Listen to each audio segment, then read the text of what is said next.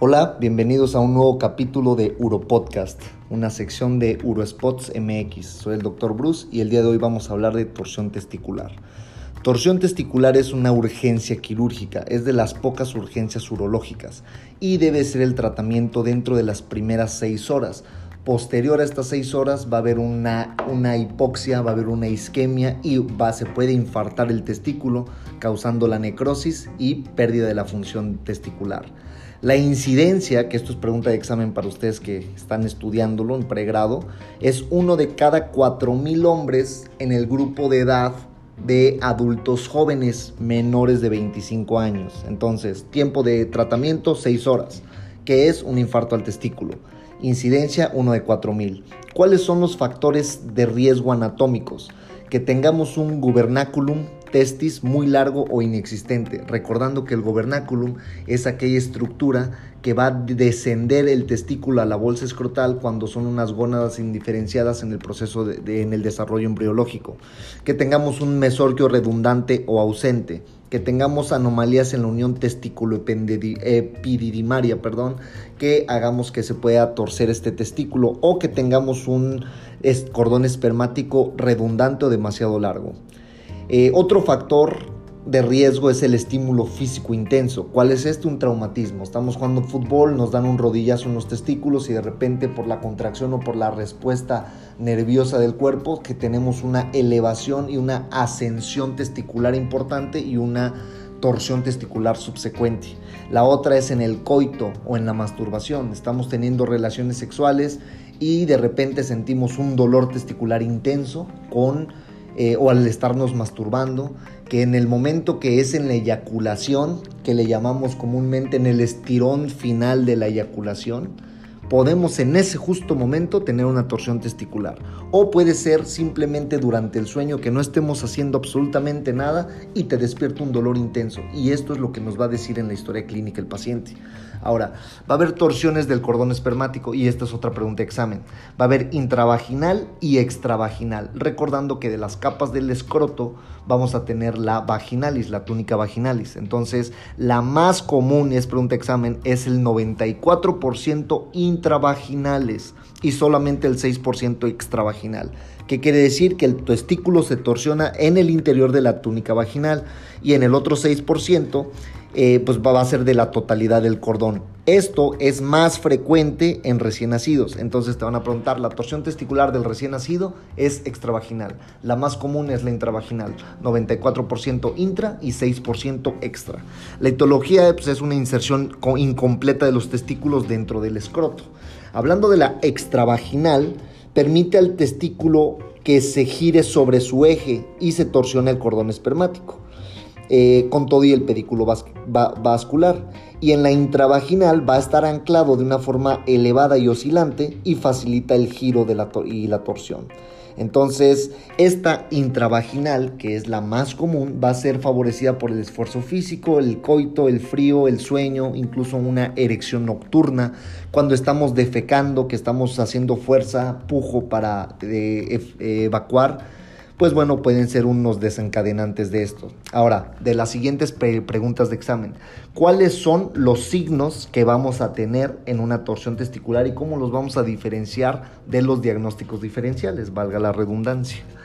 El signo de Governeur, no sé cómo se pronuncia, Governeur, Governeur, pero esto va a ser un testículo ascendido y horizontalizado con el pepidídimo en posición anterior. Entonces imagínense los testículos, el testículo afectado va a estar la horizontalizado, o sea, en un ángulo perpendicular al eje del testículo normal.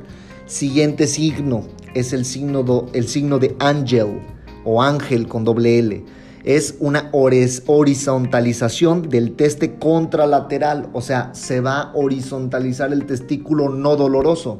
Entonces, Governeur, horizontalización del testículo doloroso. Gangels, o ángel o ángel es el testículo no doloroso, o sea, el no afectado. Signo de HER es una depresión o un hoyuelo dentro de la piel del hemiscroto a hemiescroto afectado. Esto quiere decir que vamos a tener una depresión como, como una succión de la piel que va a, a darnos en el testículo afectado. Este es el signo de HER. Y ahora, pregunta de examen.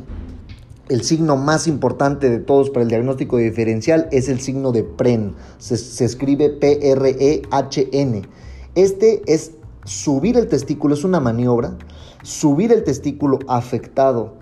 Y si duele más al momento de ascenderlo, es un signo de PREN positivo o negativo. Eso es lo que les van a preguntar.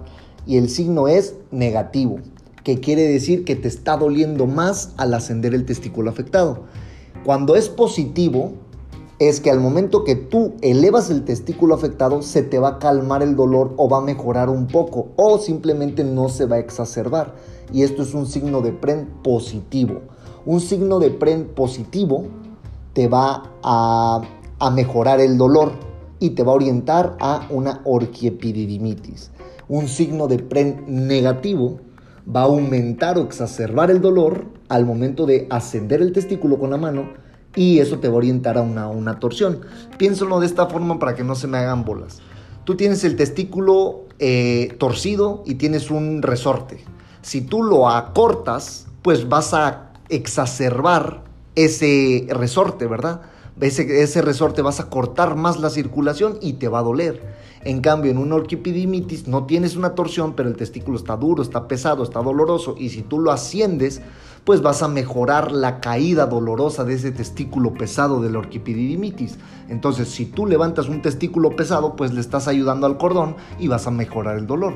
Signo de PREN positivo, o sea, orquipididimitis. Y si tú estás exacerbando que se tuerza más la torsión que ya tienes, pues va a ser un PREN negativo y te va a orientar a torsión testicular. Esto les debe de quedar bien claro porque es una pregunta hasta de NARM. Diagnóstico, podemos hacer una, eh, una ecografía ultrasonido Doppler. Podemos hacer un gamagrama escrotal, podemos hacer una resonancia nuclear eh, magnética nuclear de testículo, pero el diagnóstico puede ser clínico. Si tuvieras a la mano el Doppler, adelante. Si tuvieras a la, a la mano el gamagrama testicular, adelante, o la resonancia. Pero simplemente con la pura clínica y con las maniobras de exploración es suficiente para diagnosticar. Pero si les preguntan, pongan ultrasonido Doppler testicular bilateral. ¿Cuál es el tratamiento?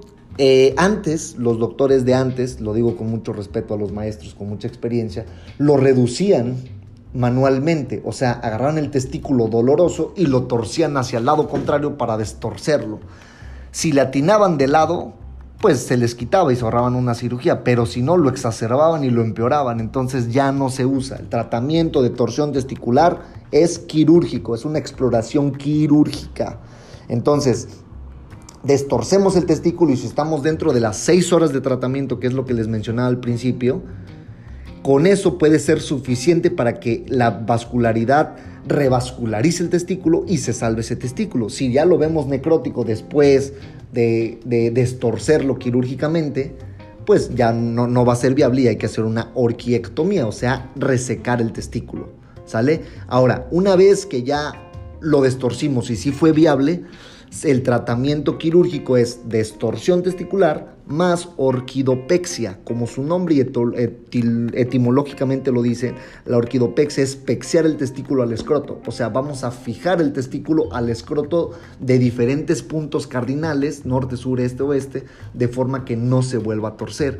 Y como ya pasó en un testículo, le vamos a hacer una orquidopexia contralateral, o sea, el testículo sano, de una vez lo vamos a sacar, lo vamos a fijar al escroto para que no vaya a suceder en el futuro.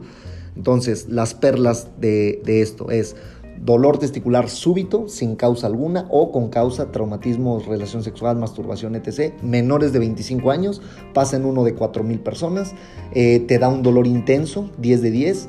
Tenemos 6 horas para el tratamiento, hacemos un signo de, una maniobra, una exploración de, con el signo de PREN. Si es negativo, es una torsión testicular y si es positivo es una orquipididimitis, que es el diagnóstico diferencial.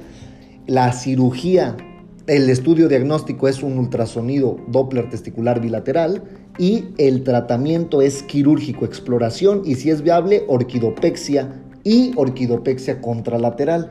Y si no es viable, orquiectomía. Simple. Y listo, terminamos con el tema de torsión testicular. Soy el doctor Bruce y estamos a sus órdenes. Espérenos para el siguiente podcast. Gracias.